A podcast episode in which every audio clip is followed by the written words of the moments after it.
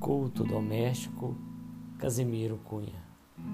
Quando o culto do Evangelho brilha no centro do lar, a luta de cada dia começa a santificar. Onde a língua tresloucada de lacera e calunia brotam flores luminosas de sacrossanta alegria. No lugar em que a mentira faz guerra de incompreensão, a verdade estabelece o império de amor cristão.